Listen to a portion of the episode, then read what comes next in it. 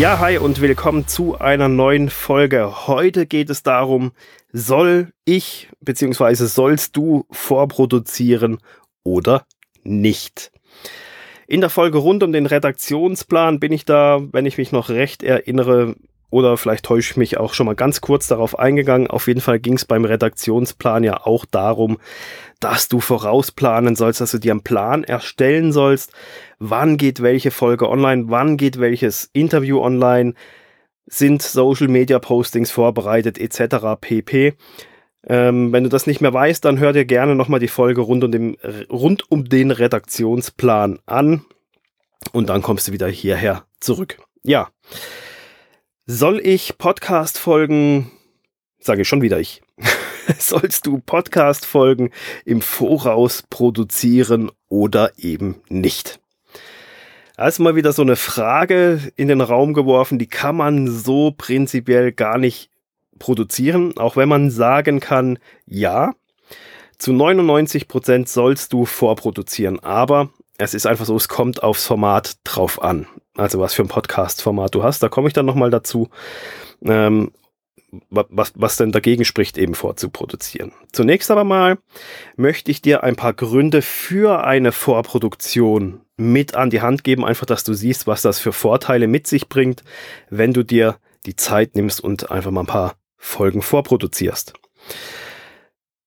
Es ist so, dass wenn du Folgen vorproduzierst, dann gewinnst du dadurch letztendlich an Freiheit und Flexibilität. Am besten teilst du dir dazu feste Zeitslots ein, in denen du dein Content produzierst. Weil wenn du dir feste Slots einteilst, dann weißt du, okay, hier mache ich jetzt Podcast-Folgen, hier schreibe ich die Blogbeiträge dazu. Aber dann habe ich das erledigt und dann habe ich nach hinten raus viel, viel mehr Freiheit und viel, viel mehr Zeit und Flexibilität aber auch Sicherheit, weil du weißt, du hast die Folgen produziert und musst nicht noch irgendwann mal anfangen. Da komme ich gleich noch dazu.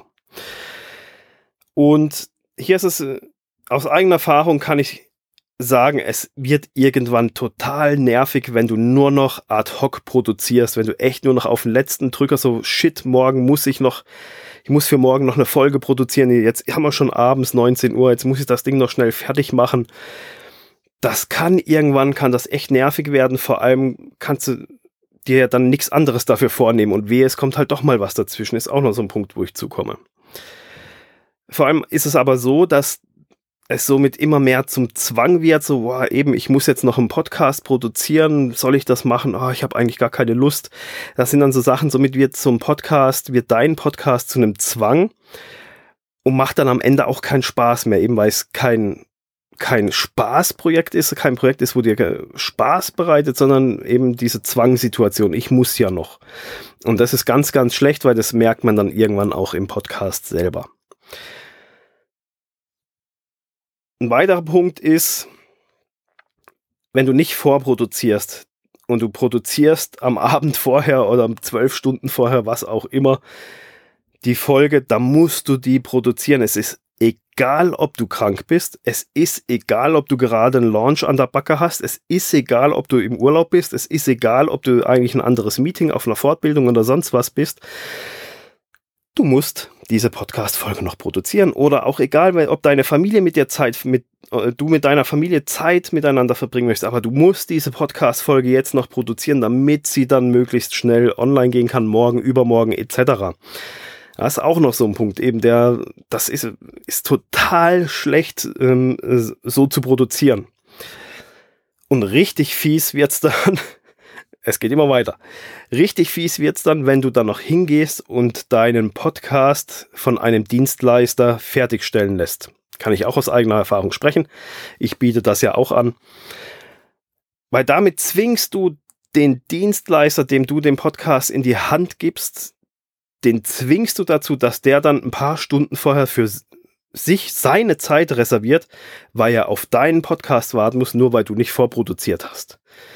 Das heißt, der Dienstleister, der muss dann abends um 8 Uhr noch da sitzen, weil der will ja letztendlich auch, dass der Podcast online geht.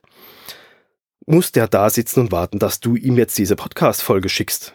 Und wenn man es jetzt mal so als, als Kundensicht sieht, auch wenn du Auftraggeber bist, aber ist es ja trotzdem so eine Kunden-Kunden-Beziehung. Also bist zwar Auftraggeber, aber es ist ja trotzdem ein Kunde von dir. Ähm, es ist ja trotzdem so ein kundenähnliches Verhältnis. Und das ist ja, ist doch keine gesunde Beziehung, wenn du immer einforderst, dass der die letzten zwei Stunden, bevor er ins Bett geht, äh, auf den letzten Drücker deine Podcast-Folgen noch schnell fertig machen muss und auf Zuruf dir zur Verfügung stehen muss. Wenn das preislich ausgehandelt ist, ist das natürlich wieder was anderes, aber fair ist es nicht, wie ich finde. Und da sollte man auch ein bisschen Rücksicht nehmen. Gravierend kommt noch hinzu, es könnte ja auch mal sein, dass dein Dienstleister gar keine Zeit hat. Oder der liegt mit 40 Grad Fieber im Bett, hat einen Autounfall, was ich keinem wünsche, hat einen Unfall, sonst irgendwas. Irgendein Grund, warum er nicht so kurzfristig zur Verfügung stehen kann. Was, was machst du denn dann? Dann geht dein Podcast nicht online. Und das ist, das kann, das kann mal passieren, das kann mal vorkommen. Aber wenn das dann irgendwann regelmäßig wird, ist das halt einfach schlecht. So, dann ist es auch insgesamt einfach viel, viel, viel einfacher, wenn du dir Zeitslots reservierst, wenn du dir zwei, drei Stunden Zeit reservierst. Am Anfang ist es vielleicht ein bisschen mehr, wenn du die Routine dann hast mit dem Podcast, geht's auch ein bisschen schneller. Und wenn du dann in diesen Zeitslots einfach die Podcast-Folgen für den kompletten nächsten Monat zum Beispiel in einem Arbeitsgang erstellst, das hat viele, viele Vorteile. Du hast es erledigt, bist es los, Du weißt, ich habe die Folgen produziert, ich habe die nächsten, die nächsten Wochen Feierabend, Freiheit, ich muss mich nicht mehr darum kümmern. Ähm, das ist natürlich ein sehr, sehr wichtiger Grund. Du hast es erledigt, du, du, du schaffst dir einen Puffer. Und was auch noch ganz, ganz toll ist, insbesondere am Anfang, du hast dich eingesprochen, du, du wirst warm im, im, im Redefluss, du kannst es besser erzählen, wie wenn du jedes Mal komplett neu anfangen musst und wieder reinkommen musst. Das macht es dann einfach schwieriger. Und wenn du einfach so drei, vier Folgen am Stück produzierst, dann kannst du einfach tak, tak, tak, gehen die durch und dann hast du das Ding erledigt. So, jetzt ist Vorproduzieren schön und gut und in 99 Prozent der Fälle ist das auch der richtige Weg. Aber es gibt natürlich auch Podcast-Formate, bei denen man nicht vorproduzieren oder nicht langfristig vorproduzieren kann. Das ist zum Beispiel ein Podcast, wenn du da die am täglichen Geschehen hängen.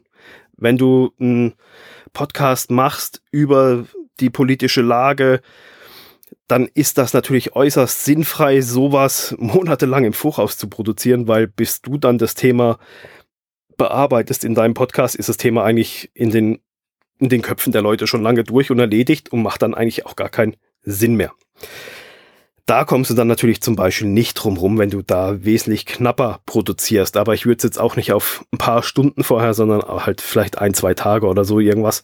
Habe ich auch schon gemacht, dass ich, wenn ich auf einer Messe war oder so, habe ich bewusst zwar Folgen vorproduziert gehabt, damit ich, damit ich was hab, dass wenn ich eine Folge nicht fertig kriege, aber ich habe mir, ich hab mir diesen Zeitslot einfach eingeplant, okay, da ist Messe, da bin ich auf der Messe, und dann produziere ich die so ad hoc beinahe und gebe die dann halt raus, einfach weil die Messe ist dann halt nur, dann kann man halt, macht es ja nur Sinn, die, die Podcast-Folge über das Messegeschehen ziemlich zeitnah zu machen, am besten noch während die Messe läuft oder kurz danach und nicht erst drei Monate später, dann interessiert das nämlich keine Sau mehr.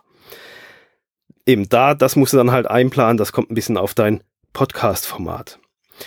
Dann solltest du natürlich auch nicht massenhaft vorproduzieren, wenn du krank bist. Weil, ja, zum einen geht deine Gesundheit vor, die ist viel, viel wichtiger wie jetzt letztendlich die Podcast-Folgen. Und es ist auch kein Beinbruch, wenn du mal in ein, zwei Folgen dich kränklich anhörst, eine verschnupfte Nase hast oder halt ja ein bisschen Husten hast oder so. Aber für den Zuhörer ist es auch dann eher, ja, ich will nicht sagen störend, aber eher befremdlich, wenn du jetzt die nächsten sechs Monate eine Schnupfnase in deinem Podcast hast, zum Beispiel da die ganze Zeit nur so nasal reden tust das kommt beim Zuhörer dann mit der Zeit auch ein bisschen komisch an und erweckt auch vielleicht ein bisschen einen komischen Eindruck. Das eine könnte sein, der Zuhörer denkt, Gott, ist der dauerhaft krank und möchte ich mit so jemandem überhaupt arbeiten? Was hat denn der? Vielleicht wird es noch schlimmer, vielleicht gibt es den dann irgendwann im schlimmsten Fall nicht mehr oder was weiß ich was.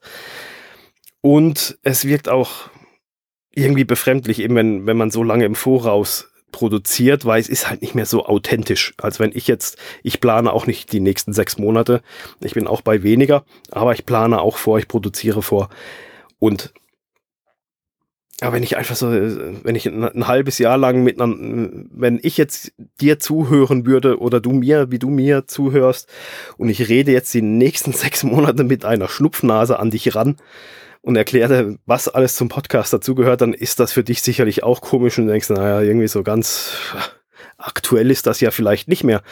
Das, was der aufgenommen hat, ist in der heutigen Zeit, das ist ein halbes Jahr alt, was er mir jetzt über den Podcast erzählt.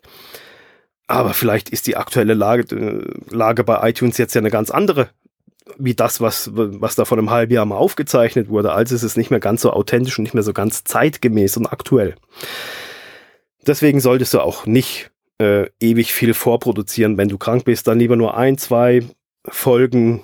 Das sind vier, das sind in den meisten Fällen sind das Folgen für 14 Tage bis dorthin bist du eigentlich in den meisten Fällen schon wieder einigermaßen fit und dann machst du halt wieder ein, zwei Folgen und tastest dich halt so, so langsam ran und dann passt das auch. Und natürlich, wann du auch nicht vorproduzieren solltest, ist, wenn dir nicht danach ist. Wenn du absolut demotiviert bist, keine Lust hast, einen Podcast aufzunehmen, wenn du schlechte Laune hast, einfach, wenn, wenn dir überhaupt nicht danach ist, jetzt einen Podcast aufzunehmen oder schon zweimal nicht mehrere Podcast-Folgen aufzunehmen, dann solltest du es auch möglichst vermeiden, da jetzt massig Podcast-Folgen aufzuzeichnen, weil das spiegelt sich letztendlich alles in deiner Tonlage und in deiner Artikulation wieder.